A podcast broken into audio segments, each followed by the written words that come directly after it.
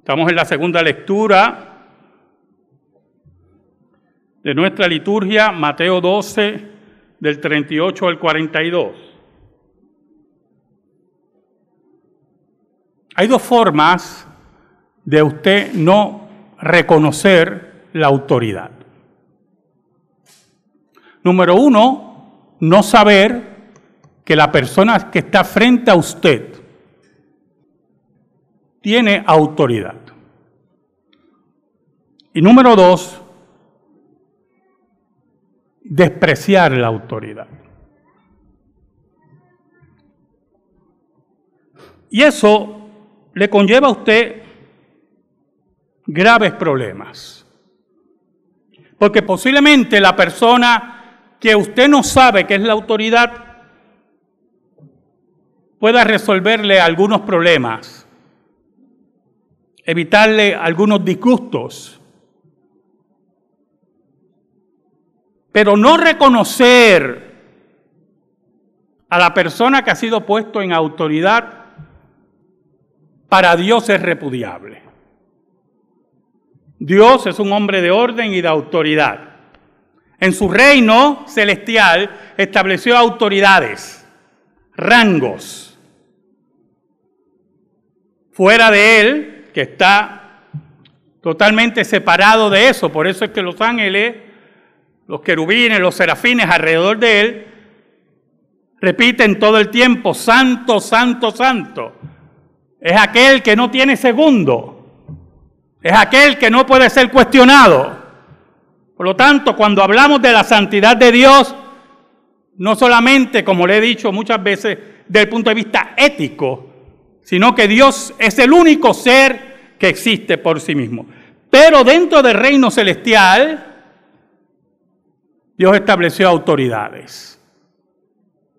Arcángeles, querubines, serafines, ángeles, todo en un orden preciso, como Dios es, un Dios de orden y preciso.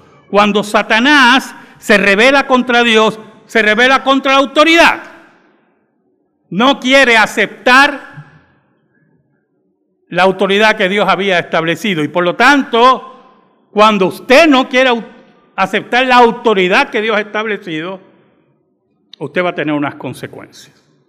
Y siempre, escúcheme bien, yo quiero que usted entienda lo que le voy a decir. Según la escritura, siempre son graves las consecuencias. Siempre son graves. Posiblemente no son inmediatas, pero su día llega. Porque Dios es el Dios soberano que controla todo lo que existe, los tiempos y las sazones. Y los reyes de la tierra, no importa su longevidad, un día van a desaparecer. Ese era un problema que tenían los escribas y los fariseos con Cristo. Un problema muy grave. Oramos. Dios verdadero, venimos ante ti en el nombre de Jesucristo. Qué bueno tú eres, Señor. Qué bueno tú eres y nosotros tan malos. Perdónanos. Escóndenos bajo la sombra de la cruz. Y que tu nombre sea proclamado. Llega a los tuyos por tu palabra y redarguye y corrige. Salva a aquellos que son tuyos y no te han conocido.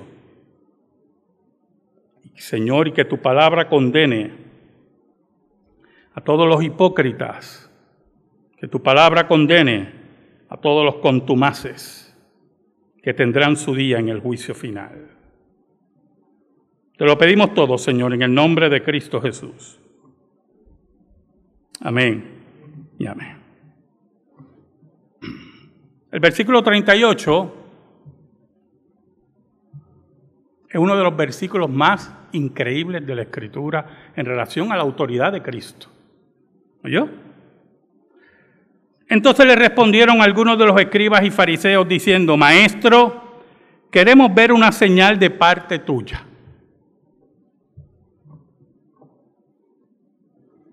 ¿Sabe, hermanos? Antes de esta aseveración, Cristo había hecho una increíble señal, que los fariseos fueron testigos. Le trajeron a Jesús un endemoniado que al mismo tiempo era ciego y mudo. No solamente estaba controlado por el reino de las tinieblas desde el punto de vista psíquico y emocional, sino que estaba profundamente afectado en algunos de sus sentidos, en el sentido de la vista y en la habilidad de hablar, que no es un sentido. Y cuando se lo traen al maestro, los fariseos estaban allí. Y dice la Biblia que lo sanó inmediatamente. Recuerde, las sanidades de la Biblia, las sanidades de Cristo, las sanidades de los apóstoles, las sanidades de los profetas eran inmediatas, ¿oyó? Con resultados inmediatos. No eran sanidades de seis meses. Eso no existe en la Biblia. Oró por el ciego y a los seis meses pues vio un poquito. Nada de eso. No existe en la escritura nada de eso. Dios es el que restaura la vista, restaura el habla, restaura las habilidades motoras. Y dice que la sanidad fue tal que las multitudes que estaban allí estaban asombrados con Jesús. Pero lo interesante, escuche bien, es que los fariseos frente a esa sanidad y esa señal increíble empezaron a hablar de que Jesús sacaba a los demonios por Belcebú. Y ocurrió todo ese fenómeno, toda esa discusión de Cristo, toda la afirmación cómo Cristo destruye la argumentación farisaica, pero nuevamente en el versículo 38, después de ver ese milagro, entonces le respondieron algunos de los escribas y fariseos diciendo, maestro, queremos ver una señal de parte tuya. ¿Frente a quiénes estamos? Es la pregunta. Son personas hipócritas son personas que odian a Jesús, odian al Maestro. No importa la señal que él hiciera, no sé qué querían. No sé si era cambiar la, la osa mayor por Tauro, yo no sé qué señal ellos querían. No importaba la señal. Ellos nunca iban a creer en el maestro. No reconocían su autoridad. un grave problema. Gravísimo problema. Porque cuando usted no reconoce la autoridad de Cristo, usted pone en riesgo no su trabajo, no su familia, su destino eterno. Así es esto. Y Jesús lo afirma aquí. Por eso en el versículo 39, en la Biblia de las Américas, dice, pero respondiendo él les dijo, una generación perversa y adúltera demanda señal.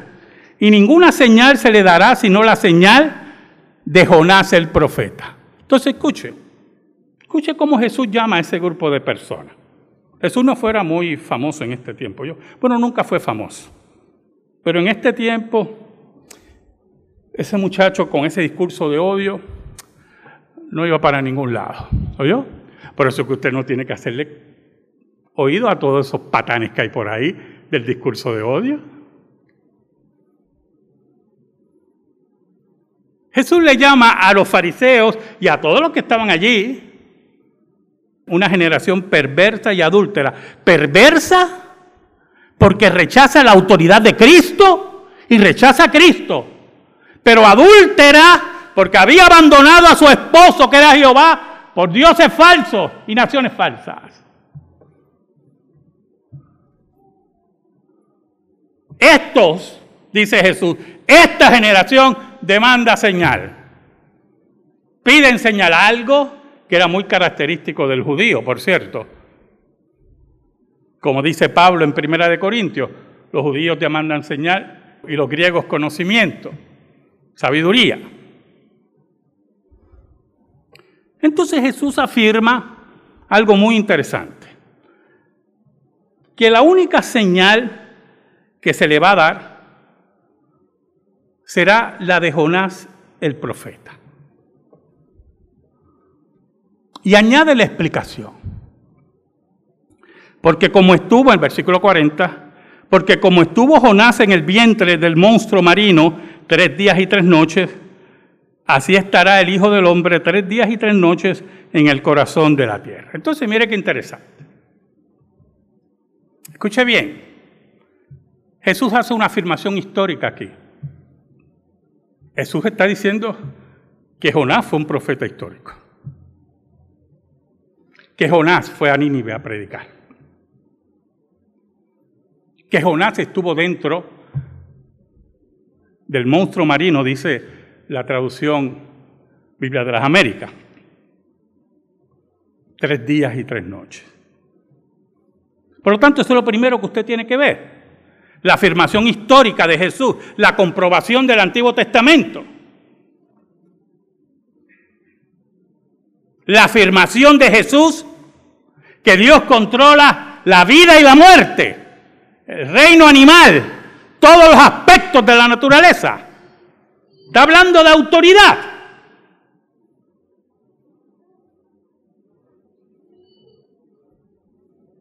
Entonces afirma que el Hijo del Hombre iba a estar muerto y que la señal que le iba a entregar a ellos, escuche, es que iba a vencer la muerte. Así como Jonás salió del gran pez vivo por el control de Dios y la preservación de Dios, así Jesucristo saldrá vivo de la tumba. ¿Y por qué Jesús le dice que esta va a ser la única señal que se le va a dar? Ay, hermano. Si la gente supiera.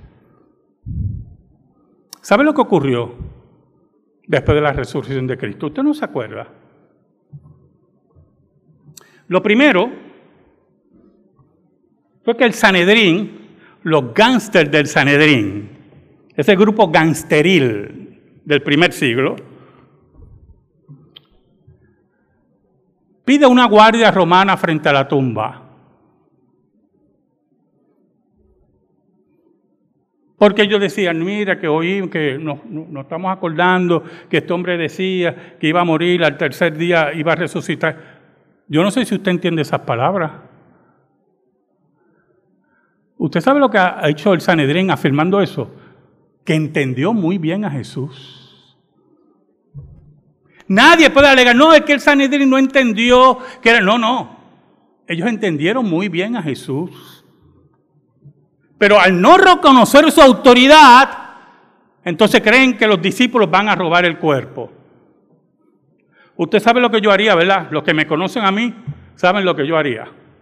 Yo iría frente a la tumba, pongo una sillita, algún juguito y estoy los tres días ahí esperando. Ah, te va a resucitar, pero esto lo quiero ver yo.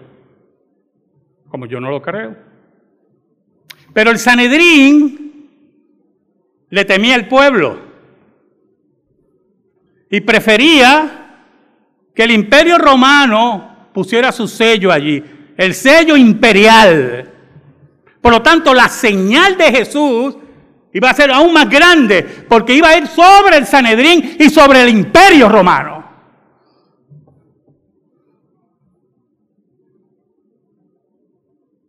¿Y qué pasó? usted no se acuerda, Jesús vence la muerte y el grupo gangsteril le paga a los soldados para que digan que estaba durmiendo, se durmieron y los discípulos vinieron a robar el cuerpo. ¿Usted sabe cuál era la pena por dormirse en guardia romana, la pena de muerte. ¿Usted sabe cuánto tuvo que pagar el Sanedrín para que los soldados tuvieran el valor de decir eso? ¿Usted sabe cuánta gente tuvo que sobornar el Sanedrín para que no ejecutaran estos soldados? ¿Por qué Cristo dice esta es la única señal? Porque esa señal los iba a condenar. Ellos no creyeron la resurrección de Jesús. Ellos compraron a las autoridades. Y Jesús estaba vivo. Por eso Jesús añade en el versículo 41 otra afirmación histórica. Los hombres de Nínive se levantarán con esta generación en el juicio y la condenarán, porque ellos se arrepintieron con la predicación de Jonás. Y mirad, algo más grande que Jonás está aquí. Oye, hermano, mire qué cosa tremenda. No solamente Cristo afirma la verificación histórica de Jonás, sino afirma su predicación. Y que en el juicio final los hombres de Nínive se van a levantar y le van a decir a esa generación, a nosotros nos enviaron un solo profeta. Y ustedes le enviaron a Dios y no le creyeron. Y lo asesinaron, a Jonás no lo tocaron. Por eso dice Cristo, esa generación los va a condenar a ustedes. Pero aún más,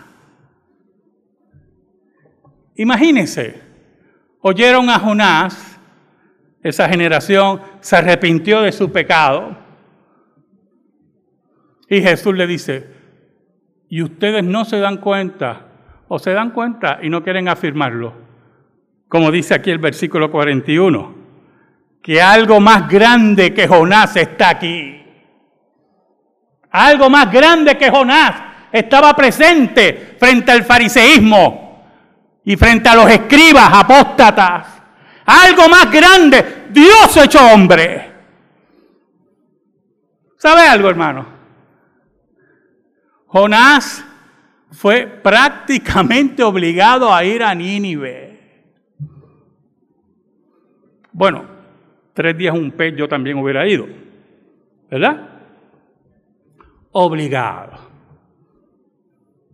Y empezó a predicar. Lea el libro de Jonás, ese libro está tremendo. Aquí nos predicó Efraín una vez, tremendo, del libro de Jonás. Porque si usted va al final del libro de Jonás, usted va a ver que Jonás todavía estaba molesto con Dios. Jesús, Dios hecho hombre. Por eso es que esa generación está tan terriblemente condenada. Dios hecho hombre, bajó no obligado. Bajó con señales y prodigios que no hizo Jonás. Bajó con un mensaje de esperanza y de amor. Y se acercó a su pueblo. Pero ellos no reconocían su autoridad.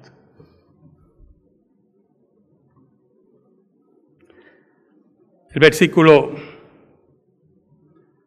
42 dice, la reina del sur, la reina de Saba. ¿Sabe, hermano? La fama de Salomón recorrió gran parte del mundo conocido. Su sabiduría, su riqueza, su temor a Dios. Y la reina de Saba, que no sabemos exactamente quién era, podemos en el área de Etiopía, otros creen que en el área de Yemen, pero era una distancia terrible, ¿oyó? Para llegar a Jerusalén. Oyó de esa fama. Escuche, escuche, porque si usted lee el relato es bien interesante. Posiblemente no creía mucho. Mm, yo creo que aquí están exagerando. Yo tengo que ver eso. Y dice la Biblia que fue con riquezas, pero fue, escuche, con un grupo de preguntas. fue a interrogar a Salomón. Vamos a ver si tú eres sabio de verdad. Es como ustedes que algunas veces vienen con unas preguntas y yo los miro. Y bueno, algún día Dios nos contestará esas preguntas porque yo no puedo. Oiga, y se mueve a donde el rey Salomón y llega con todas esas riquezas. De ahí, ahí han ocurrido muchas leyendas, aún leyendas judías. Pero mira lo que dice Cristo. Dice que la reina del sur se levantará con esta generación en el juicio y la condenará.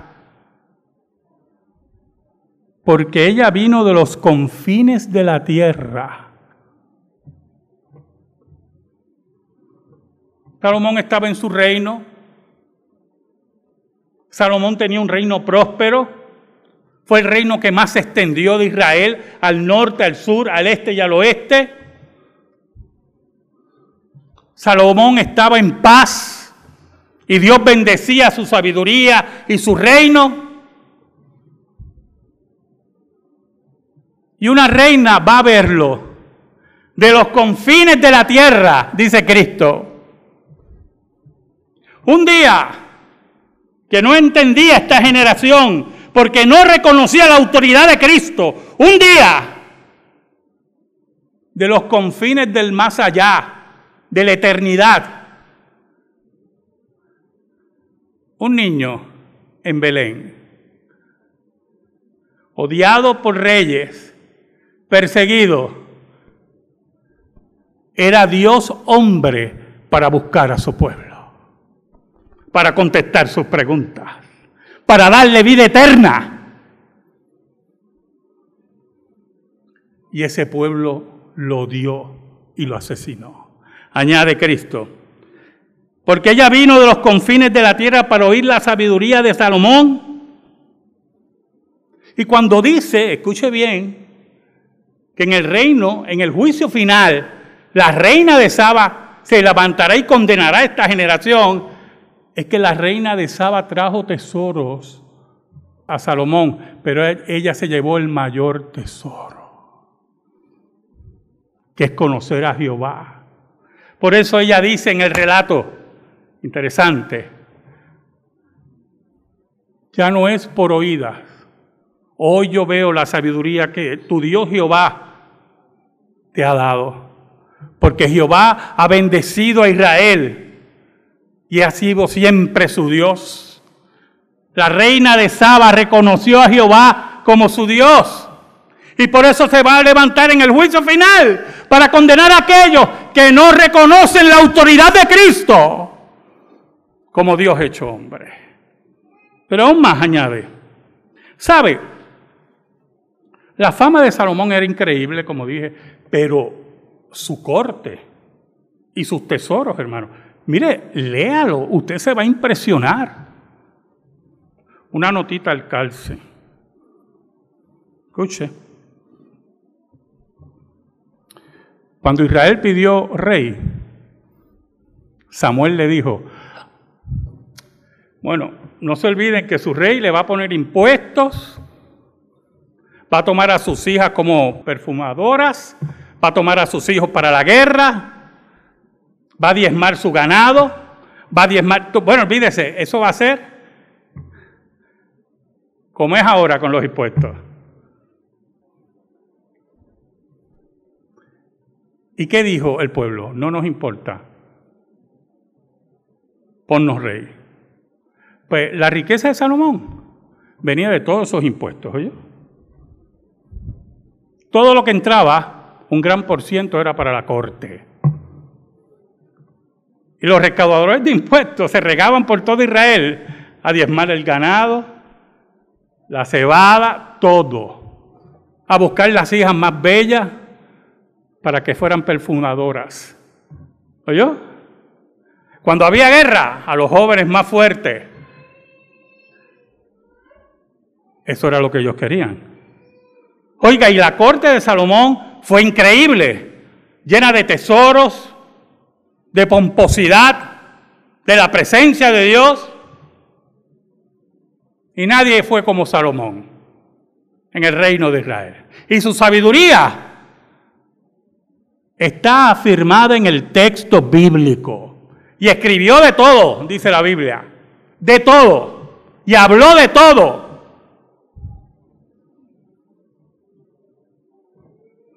Miren lo que dice Jesús aquí. Porque ella vino desde los confines de la tierra para oír la sabiduría de Salomón. Y mirad, algo más grande que Salomón está aquí. Con toda la fama, todos los tesoros, con toda la sabiduría, allí en medio de ellos, ellos que no reconocían la autoridad de Cristo, allí en medio de ellos estaba la sabiduría encarnada los tesoros del cielo, la salvación eterna para su pueblo. Oh hermanos, que hoy, hoy, en este domingo todavía tormentoso, hoy hermanos, reconozcamos la autoridad de Cristo, no solamente en nuestra vida, en nuestro trabajo, en nuestra familia, en todos los aspectos de nuestra existencia. Porque en el momento que nosotros afirmemos la autoridad de Cristo, en nuestra vida, ese día en el juicio final, seremos llamados por Dios a reinar con Él para siempre. Amén. Gracias te damos, Señor. Y te pedimos, Señor, en el nombre de Jesús, que esta palabra quede en el corazón de tu pueblo. Por Cristo Jesús. Amén. Y amén. Estamos en silencio, hermano. Estamos en meditación.